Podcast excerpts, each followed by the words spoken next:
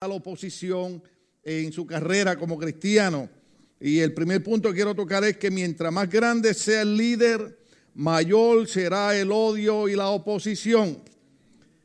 Podemos cambiar eso, podemos decir, mientras más usted como cristiano y como líder trabaje para la obra de Dios, mayor será el odio y la oposición. En Primera de Reyes, capítulo 19, verso 1 al 2, la Biblia dice, Acá, que era el rey de Israel en aquel entonces, le contó a Jezabel, que era su esposa, todo lo que Elías había hecho y cómo había matado a todos los profetas a filo de espada. Entonces Jezabel envió un mensajero a Elías para decirle que los dioses me castiguen sin piedad si mañana a esta hora no te he quitado la vida como tú se la quitaste a ellos. ¿Se recuerdan cuando, cuando el Señor manda a Elías y dice, eh, mientras tú de la palabra no va a llover durante tres años y acá está buscando a Elías y, Elías se encuentra con uno de los siervos y el siervo le dice, me, van a matar también por culpa tuya porque te andan buscando por todas partes porque eh, acá acusaba a Elías del problema de la lluvia. Y cuando Elías se encuentra con acá, dice, no, el del problema eres tú porque el pueblo se ha apartado de la voluntad del Señor. Entonces, después que el Señor le habla a Elías, le dice, vete y enfréntate con ellos y, y dile la palabra que te voy a dar. Y, y una de las cosas que Elías le dijo al pueblo fue, bueno, traigan acá los profetas de Baal y vamos a orar y el Dios que conteste con fuego, ese es el Dios verdadero. Y ustedes conocen la historia.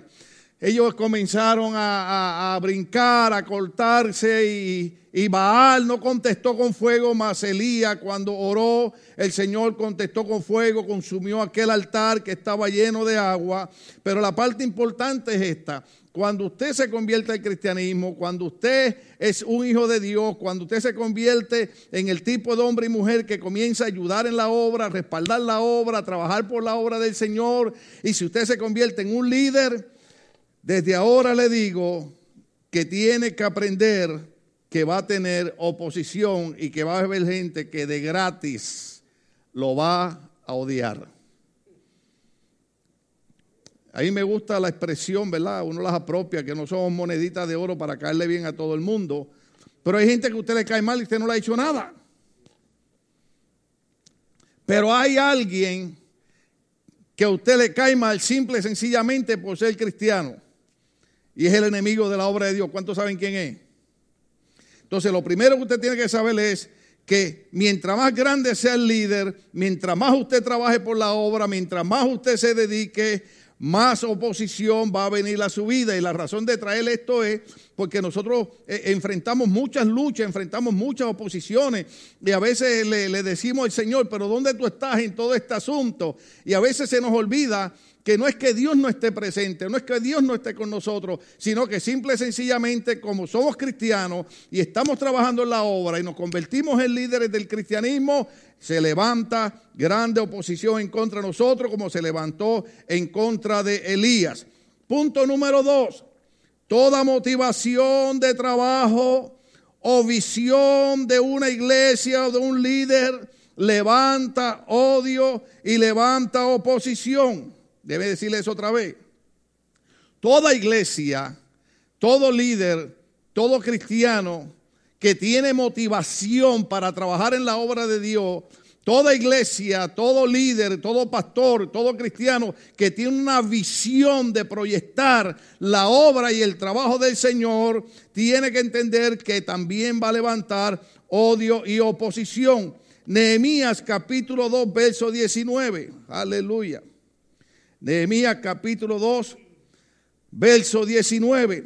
Ustedes conocen a, este profeta, es el hombre que va a, restaurar a, Jerusalén, va a restaurar las murallas, va a restaurar las puertas, y es, y es el hombre que eh, tiene un trabajo en el palacio, está muy bien, está muy cómodo, pero era el hombre que amaba la obra, diga conmigo, amaba la obra. Porque sinceramente, si puedo intercalar esto aquí, nadie que no ame la obra de Dios va a hacer lo que él hizo. Porque él está muy bien, repito, en su trabajo con el rey. Él no tiene que bajar a Jerusalén a trabajar. Pero cuando él se entera que Jerusalén está destruida, que las murallas están destruidas, que las puertas están quemadas, él se entristece. Porque todo hombre y mujer que ama la obra de Dios, cuando ve que la obra de Dios no avanza, cuando ve que la obra de Dios está bajo ataque, se siente triste porque se está atacando la obra del Señor. Inmediatamente este hombre, eh, el, rey lo ve triste y ustedes conocen la historia, le da permiso para ir a levantar y reconstruir, alabado sea el Señor. Pero ese verso que vamos a leer, el 19 del capítulo 2 de Nehemías, dice así. Recuerde que el punto número dos es toda motivación de trabajo o visión de un líder de una iglesia levanta odio y oposición.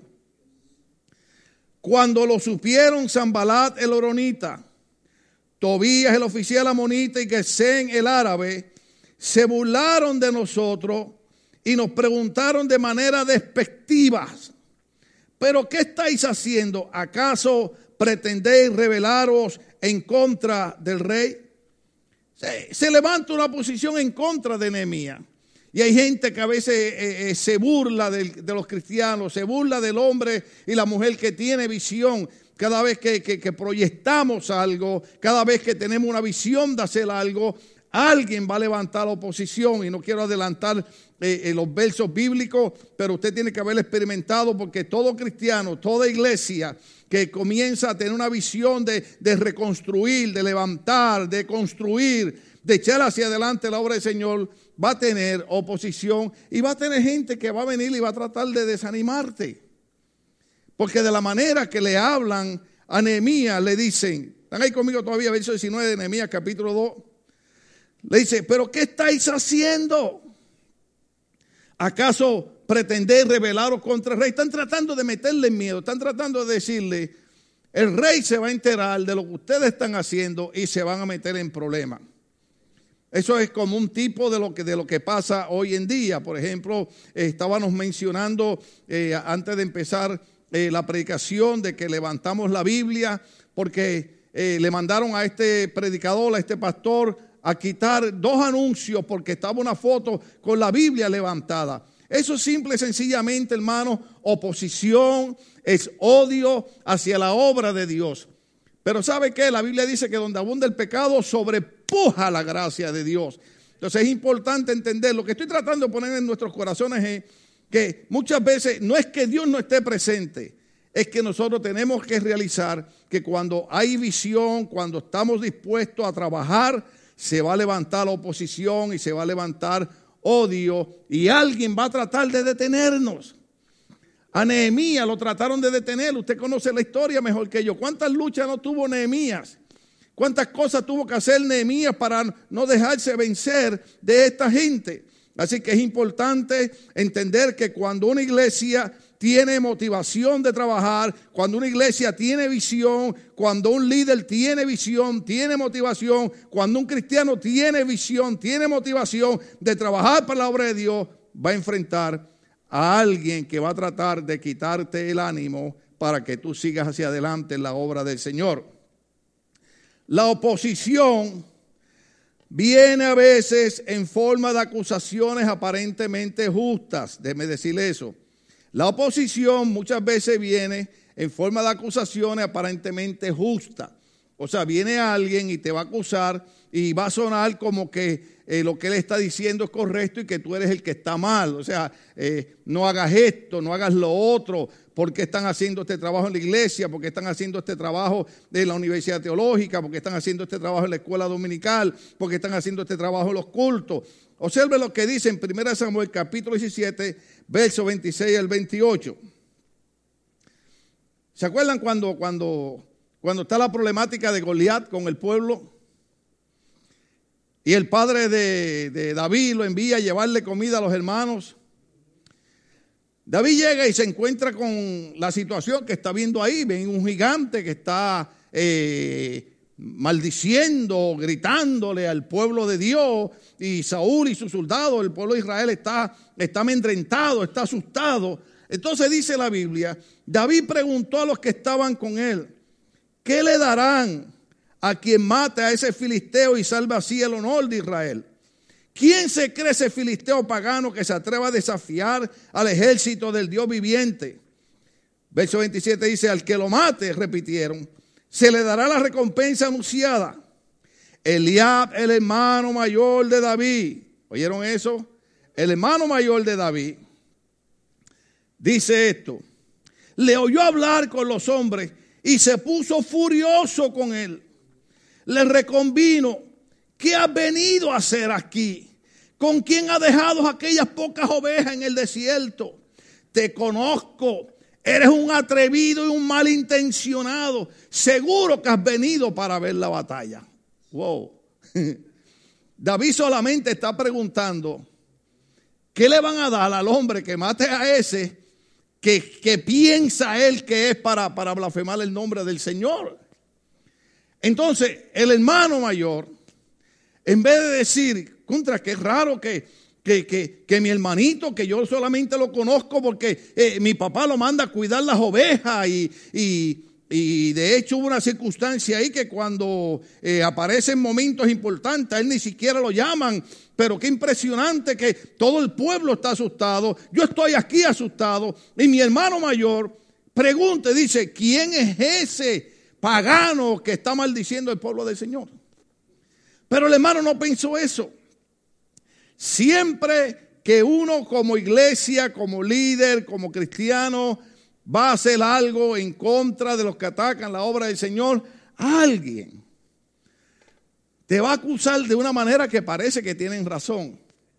Porque el diablo dice de esa manera, que has venido a hacer aquí, con quién has dejado aquellas pocas ovejas en el desierto. Te conozco, eres un atrevido y malintencionado. Wow. Es una acusación seria, hermano. Seguro que has venido para ver la batalla. Entonces, ¿qué es lo que quiero poner en sus corazones? Que mientras Ministerio Logos y todas las iglesias hermanas y todos los pastores amigos y todos los cristianos y todos los líderes del Evangelio propongan en su corazón levantar la bandera del Evangelio y proclamar el mensaje de salvación y seguir creyendo que Jesucristo es el único camino de salvación, alguien, y a ese alguien es el que tener cuidado. De una manera como, como Eliab, el hermano de David, te va a decir, pero ¿qué es lo que tú estás diciendo? ¿Qué es lo que tú estás hablando? Ah, tal vez lo que tú estás buscando es que te den reconocimiento, tal vez lo que tú estás buscando es sobresalir. Y de momento te pueden poner a dudar. Y una de las cosas importantes que hay que entender hoy en el mensaje es que no podemos dejar que nadie nos haga dudar de lo que Dios nos ha llamado a hacer para su obra. Hay un verso bíblico muy, muy, muy lindo que dice la Biblia, ensancha el sitio de tu cabaña. ¿Sabe qué significa eso? Dios nos ha llamado a crecer. Dios nos ha llamado a expandirnos. Pero muchas veces nos detenemos porque alguien hace un comentario. Déjeme repetir eso. Dios nos ha llamado a expandernos, a extendernos, a crecer, a avanzar, a conquistar. Pero muchas veces nos detenemos porque alguien hace un comentario. Una de las luchas más grandes que ha tenido y siempre tendrá la iglesia cristiana es alguien que no puede ver la visión que tiene una iglesia y como no la entiende, siempre hace un comentario. Ah, es que has venido a venir a ver la batalla. Eres un vanidoso, eres un creído, que haces preguntando sobre el gigante como si tú fueras un gran soldado. Ojo, hay que tener cuidado con la gente que a veces trata de quitarnos el ánimo. Oh, aleluya. Jeremías capítulo 1, verso 8. Uno de los puntos importantes es que nosotros tenemos que construir un frente sólido en contra de la oposición. Una de las cosas que nos han enseñado nosotros los cristianos es que seamos siempre humildes y dejemos que todo el mundo nos pisotee. Sin embargo, hoy yo quiero hablar de que tenemos que construir un frente sólido para la oposición. Tenemos que creer que Dios está con nosotros. Tenemos que creer que Dios nos mandó a hacer un trabajo. Tenemos que creer que Dios nos va a dar la victoria. Este verso bíblico yo quiero que usted lo marque en su teléfono, en su tableta, en su Biblia, en su cerebro. Usted haga, pero apréndaselo de memoria. Jeremías capítulo 1, verso 8 dice de esta manera. Dios le habla al profeta y le dice, no temas a nadie que yo estoy contigo para librarte lo afirma el Señor. Wow. Tengo que repetirlo porque está demasiado poderoso. Me gusta, me gusta el final del verso. Lo afirma el Señor. O sea, no lo está diciendo el alcalde, no lo está diciendo el gobernador, no lo está diciendo el presidente. Lo está diciendo el Señor que en el Antiguo Testamento a Dios se, se le conoce como Jehová Dios de los ejércitos. Y cuando Él dice, no temas a nadie que yo estoy contigo para librarte. Lo afirma el Señor.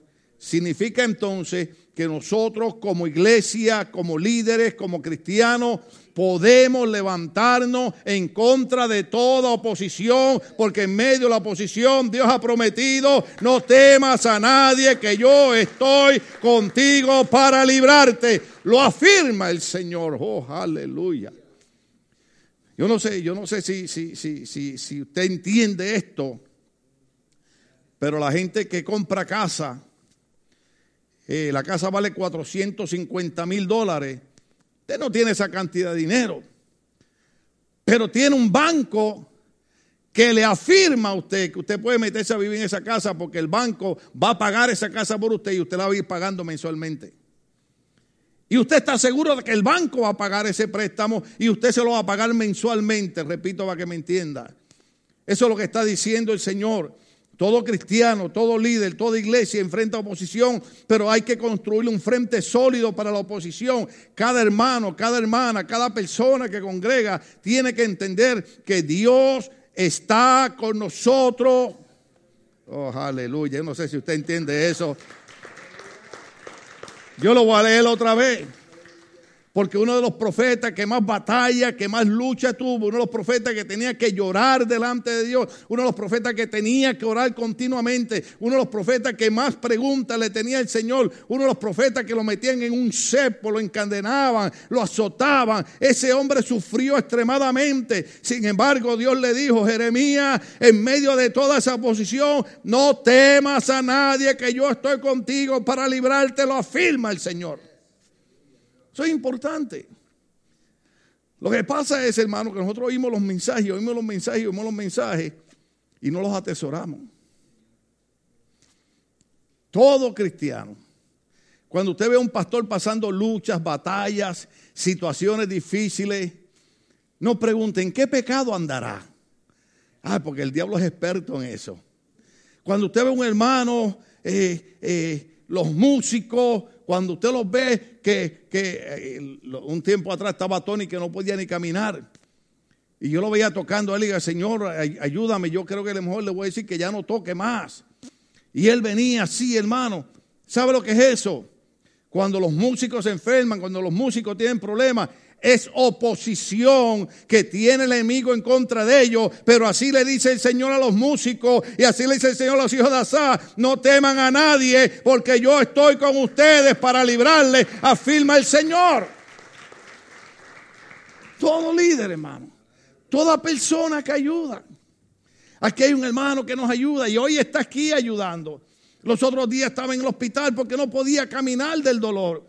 Y a lo mejor alguien dirá, oh, no tiene fe, no cree en Dios. No, no, hermano, no es que no tiene fe, no cree en Dios. Es que simple y sencillamente cuando hay líderes en la iglesia que tienen visión, que trabajan, que echan hacia adelante, se levanta oposición. Pero déjeme decirle algo, tanto a él como a mí, aleluya, que yo usted no lo sabe, no debiera decirlo, pero ando peleando ahora con una piedra en el riñón izquierdo, hermano.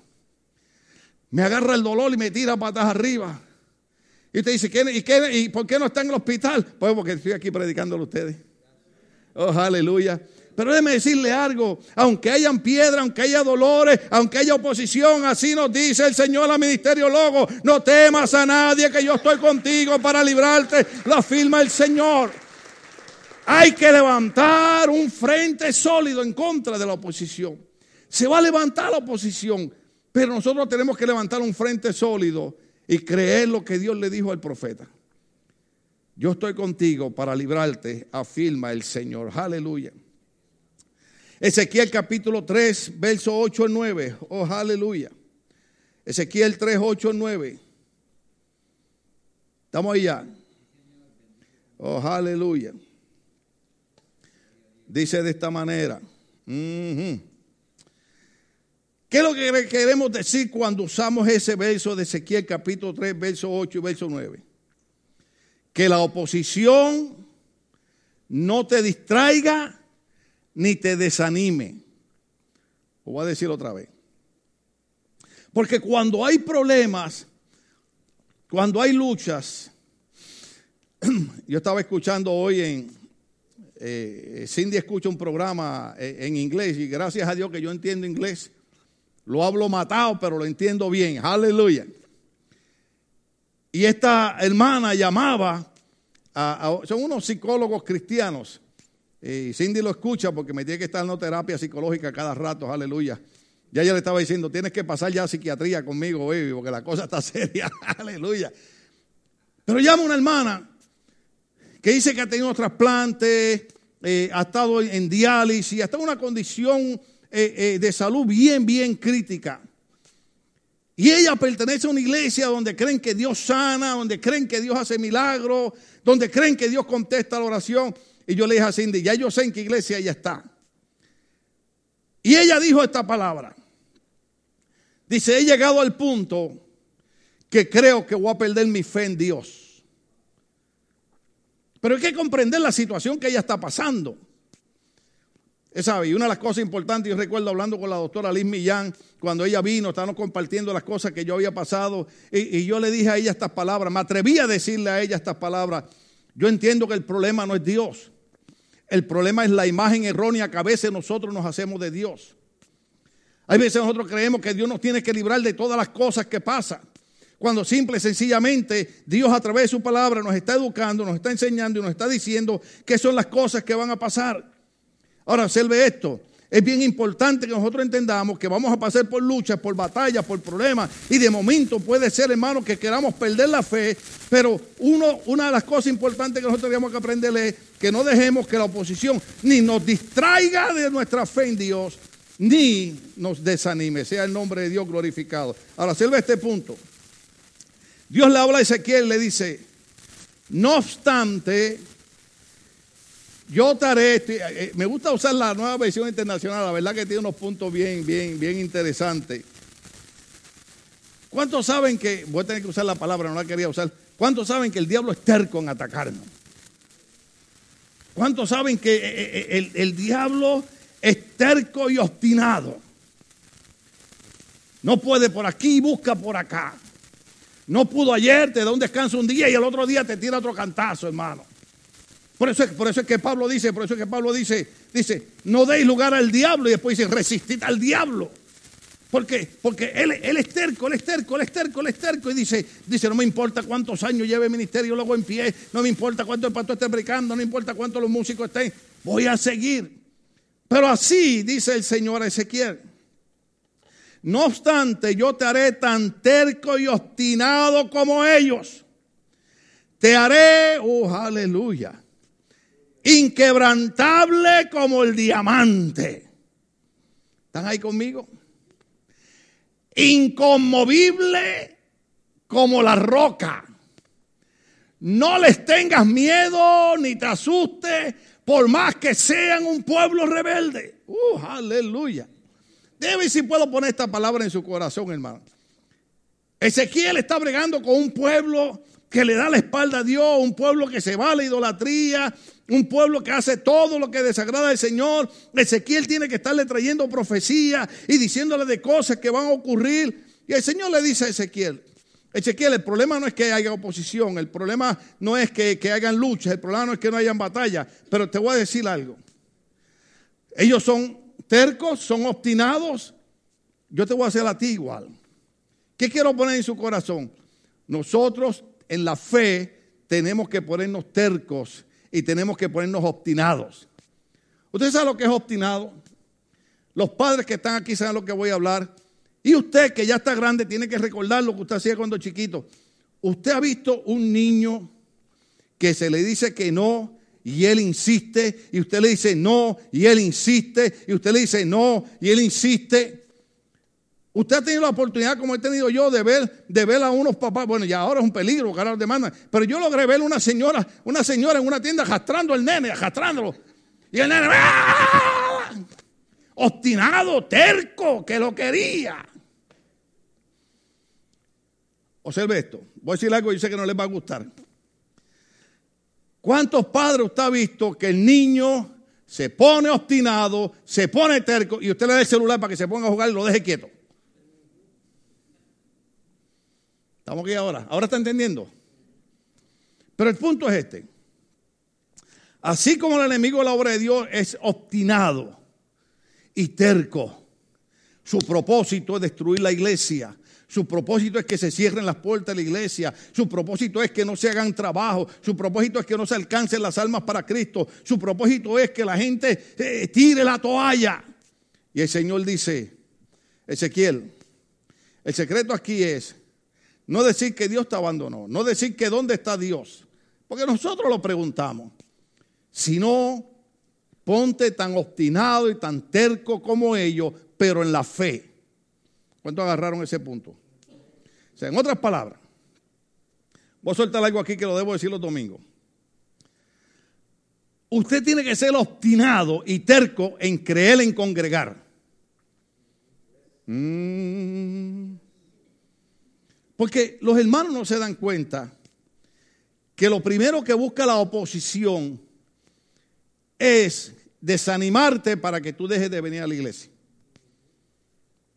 El enemigo sabe que este es el fuerte, oh aleluya, y aquí es donde nos alimentamos de la poderosa palabra del Señor. Por ejemplo, ¿usted cree que el enemigo quiere que usted oiga lo que yo le estoy diciendo esta noche? ¿Usted cree que el enemigo eh, está contento diciendo, ¿por qué este hombre le está diciendo eso? Eso, eso, eso, eso era una habilidad mía de ser terco y obstinado. Ahora este hombre le está diciendo a ellos, iglesia de ministerio, luego ustedes también tienen que ser obstinados y tienen que ser tercos para que el enemigo no los pueda destruir. Ustedes estar el de uno y uno, uno y uno, uno y uno, uno y uno, pero ustedes van a ser tercos como ellos. Me gusta la palabra que el Señor usa. Oh, aleluya. Observe esto. Esto no tiene que ver con problemas, esto no tiene que ver con enfermedades, porque cuando tenemos problemas y enfermedades decimos, oh Señor, ya no creo que la logre más. Todo el mundo pasa por eso. Sin embargo, lo impresionante es esto. No sé a usted, pero a mí sí me, lo encuentro impresionante. Dios le dice, te haré inquebrantable. Hmm. Como el diamante aleluya. Así, tranquilito, suavecito, diga, Dios me va a hacer inquebrantable. Como el diamante seré inquebrantable. Eso es importante. Usted tiene que poner eso en su corazón, en su mente, en su espíritu. Porque las cosas que los cristianos tienen que saber sobre la oposición es que es real, que va a venir, pero cuando nosotros agarramos la onda de estos versos bíblicos, le decimos al diablo, tú me puedes tirar con todo lo que tú quieras, pero Dios ha dicho que me va a ser inquebrantable como el diamante. Así que no importa con lo que tú tires, seré inquebrantable como el diamante. Sea el nombre de Dios glorificado. Usted sabe, usted sabe que la Biblia dice, cuando Pablo escribe a la iglesia de Corinto, Dice, y aquella roca que seguía a Moisés, el pueblo en el desierto, aquella roca es Cristo. ¿Se acuerda cuando la palabra habla de la, de la, parábola del hombre que construyó su casa sobre la arena y vino la tormenta y la destruyó? Pero hubo uno que construyó su casa sobre qué? Sobre la roca. Y vinieron las tormentas, vinieron las oposiciones, vinieron las enfermedades, vinieron cuanta situación. Pero cuando todo eso pasó, aquella casa estaba firme, incomovible, porque estaba sobre la roca. Por eso es que los niños en muchos años atrás, en las iglesias de los viejitos cantaban, sobre la roca mi casa está. Sobre la roca se quedará. Y aunque vengan tempestades, y aunque vengan luchas, y aunque vengan batallas, la palabra dice en ese verso bíblico, como la roca inconmovible, no les tengan miedo ni te asuste, por más que sean un pueblo rebelde. Nosotros tenemos que ser como la palma. Yo creo que usted entienda esto, porque muchas veces eh, la oposición te acusa de que tú no tienes fe porque te ven en problemas. No, pues usted tiene que decir, yo soy como la palma. La palma a la brisa le da, hermano. Usted ha visto las palmas cuando se doblan. Se doblan y la brisa y usted dice, la arrancó, la arrancó, la sacó de raíz. Pero la palma antes de crecer hacia arriba, crece hacia abajo. Echa raíces profundas. Eso es lo que tiene que hacer todo cristiano. Y cuando pasa la brisa, la palma vuelve y se pone otra vez derechita. Y así somos nosotros.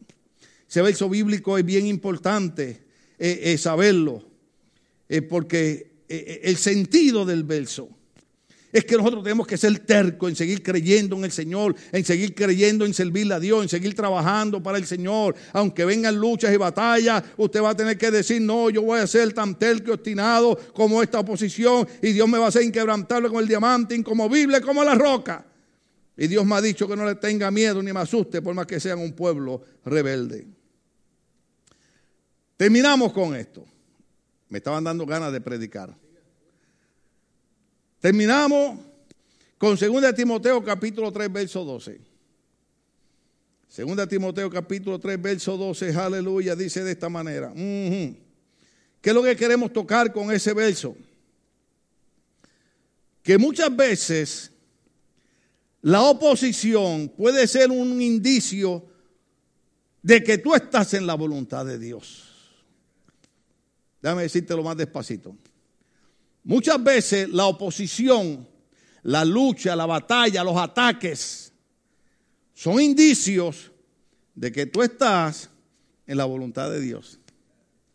Antes de leer el verso bíblico, esto me recuerda una respuesta bien vieja, hermano, algo que ocurrió hace muchísimos años, porque había unos hermanos en la iglesia que tenían muchas luchas y batallas. Y vino un hermano y le dijo, yo no sé por ustedes siempre andan con problemas y lucha de batalla, porque a mí nunca me pasa nada. Y un hermano le contestó, le dijo, porque no has entregado a Cristo, tan pronto te entregas a Cristo, ¿verdad? Vas a ver cómo el diablo se levanta en contra tuya. Y a mí se me quedó eso grabado. Y es verdad. El enemigo no va a levantar la oposición en contra de alguien, número uno, que no se ha entregado a Cristo. Número dos, alguien que no cree en trabajar en la obra. Número tres, alguien que no tiene visión hacia el futuro. El enemigo levanta oposición contra aquellos que se han entregado a Cristo y se han vuelto enemigos de Él. La oposición, las luchas, las batallas, a veces son indicios de que usted está en la voluntad de Dios. Por eso Pablo le escribe a Timoteo. Mm, esas cartas de Timoteo son poderosas. Segunda Timoteo capítulo 3, verso 12. Mi versión dice así. Asimismo serán perseguidos todos los que quieran llevar una vida piadosa en Cristo Jesús. Observe esto aquí. Contra los que se levanta oposición, contra los que se levanta luchas y batallas, es contra aquellos que quieren vivir como Pablo le dijo a Timoteo, una vida piadosa en Cristo Jesús. Si yo soy el tipo de cristiano que a mí me da lo mismo estar en la iglesia que estar afuera, yo no voy a tener oposición, hermano. Oh, aleluya. Pero si nosotros somos el cristiano, la iglesia que creemos, que Dios nos salvó y nos rescató, no para que siguiéramos en el pecado, sino para que nuestras vidas fueran regeneradas y cambiadas y transformadas. Cuando, cuando uno se convierte a Cristo, hermano, uno entra en lo que le llaman el primer amor. ¿Cuántos lo han experimentado? Oh, aleluya. Cuando usted está en el primer amor, nada lo detiene. Pero ¿qué le pasa a la mayoría de los cristianos? Se les apaga el primer amor. ¿Sabe por qué se les apaga el primer amor? Porque no están pendientes a la palabra del Señor. Y una de las cosas que enseña la palabra del Señor es que cuando nosotros queremos servir a Dios en espíritu y en verdad, ¿se acuerda cuando Cristo habló con aquella mujer en el pozo? Y le dijo, le dijo, mujer, la hora viene y la hora ha llegado en que los verdaderos adoradores han de adorar al Padre en espíritu y en verdad. Hay versos bíblicos que, que ya no se pueden usar, pero están ahí. Uno de ellos es, apártese de iniquidad todo aquel que invoca el nombre del Señor. ¿Sabe lo que significa eso? Apártese de la vida de pecado. Entonces, cuando usted se aparta del pecado, cuando usted decide servir al Señor, cuando usted decide vivir una vida correcta, entonces se cumple lo que Pablo le dijo a Timoteo. Todo aquel que quiera vivir piadosamente padecerá persecución. Y esos son algunos puntos que nosotros tenemos que entender y saber y conocer sobre la oposición. La oposición viene simple y sencillamente porque estamos tratando de vivir una vida piadosa. La próxima vez que alguien le diga, te está pasando esas cosas malas porque estás haciendo cosas malas, dígale exactamente es por lo contrario. Estas cosas me están pasando porque estoy tratando de vivir una vida piadosa delante del Señor. ¿Cuánto estamos entendiendo esa parte? Déjeme decirle un poquito más del testimonio que mencionó ahorita. Cuando alguien le diga a usted, Ay, yo también soy cristiano y a mí nunca me pasa nada malo, usted dígale, empieza a vivir una vida consagrada a Dios. Empieza a consagrarte a Dios, empieza a ir a la iglesia, empieza a leer la Biblia, empieza a envolverte en la actividad de la iglesia para que tú veas cómo vas a tener que aprender los versos bíblicos que Dios le dijo a los profetas. Y vas a tener que aprender que tienes que ser terco y obstinado y aprender que tú serás como una roca inconmovible. Porque solamente aquellos que quieren vivir para Dios de todo corazón son los que enfrentan oposición. Pero aunque se levante la oposición, aunque se levante el enemigo, Jehová, Dios de los ejércitos, está con nosotros como un poderoso gigante. Sea el nombre de Dios glorificado. Estamos de pie, queridos hermanos. Aleluya.